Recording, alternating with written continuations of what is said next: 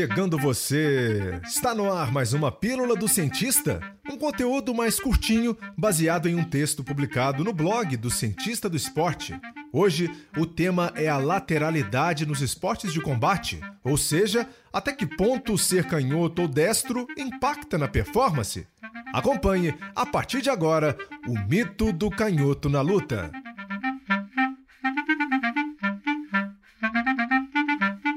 Você sabia que os canhotos têm uma data especial no calendário? O 13 de agosto é conhecido como Dia Mundial do Canhoto. Ao longo da história, muitos deles foram tratados como indivíduos especiais por se destacarem em várias modalidades esportivas.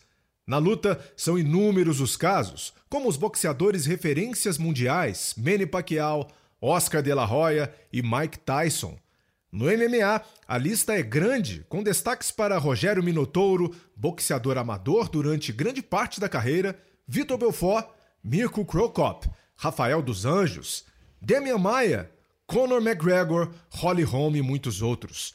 Esse conceito de lateralidade, de quando o indivíduo usa um dos lados do corpo de forma preferencial, com mais precisão e força, é visto com certa importância na performance atlética. É um mecanismo mais visível e impactante em esportes que envolvem dinamismo e interatividade entre indivíduos, como acontece no tênis, beisebol e na luta, por exemplo.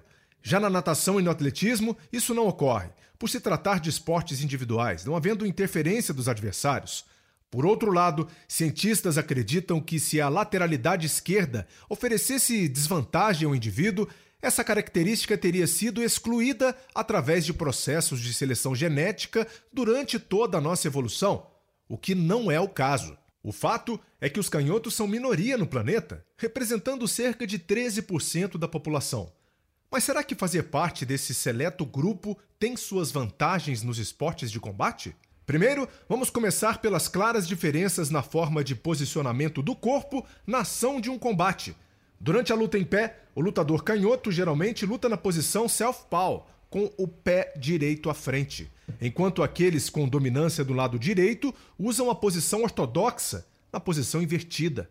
Cerca de 80% dos lutadores usam a forma ortodoxa, contra 17% na forma self-paw. Mas isso não é regra geral. Dois grandes exemplos foram Oscar de la Hoya e Mike Tyson.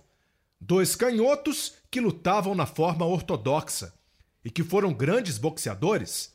Eles ganhavam a vantagem da surpresa, pois seus jabs eram mais fortes, ou seja, a mão da frente, e quando trocavam a base durante a luta eram implacáveis. Mas suas marcas poderosas ficaram registradas por seus ganchos de esquerda.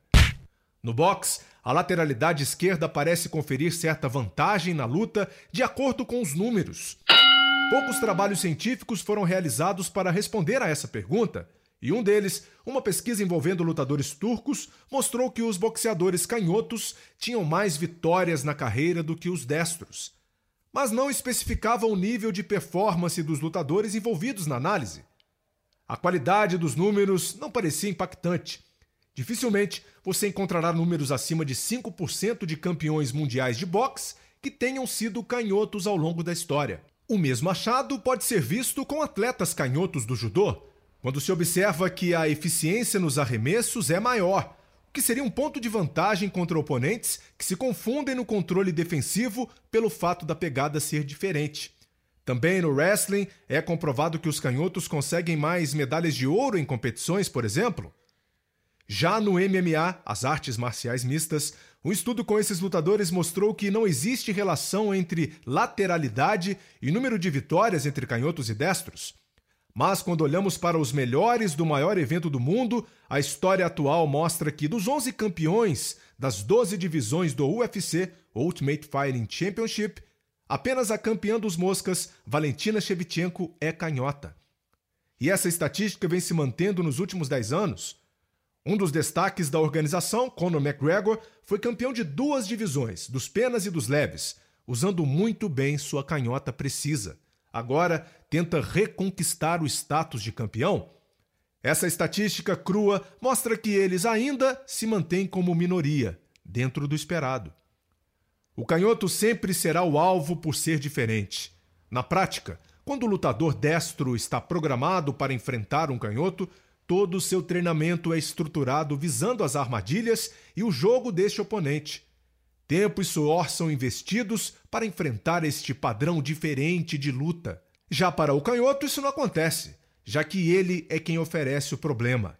Seu esquema de combate muda pouco, pois se olharmos para o seu cartel, na maior parte das vezes ele faz lutas contra destros.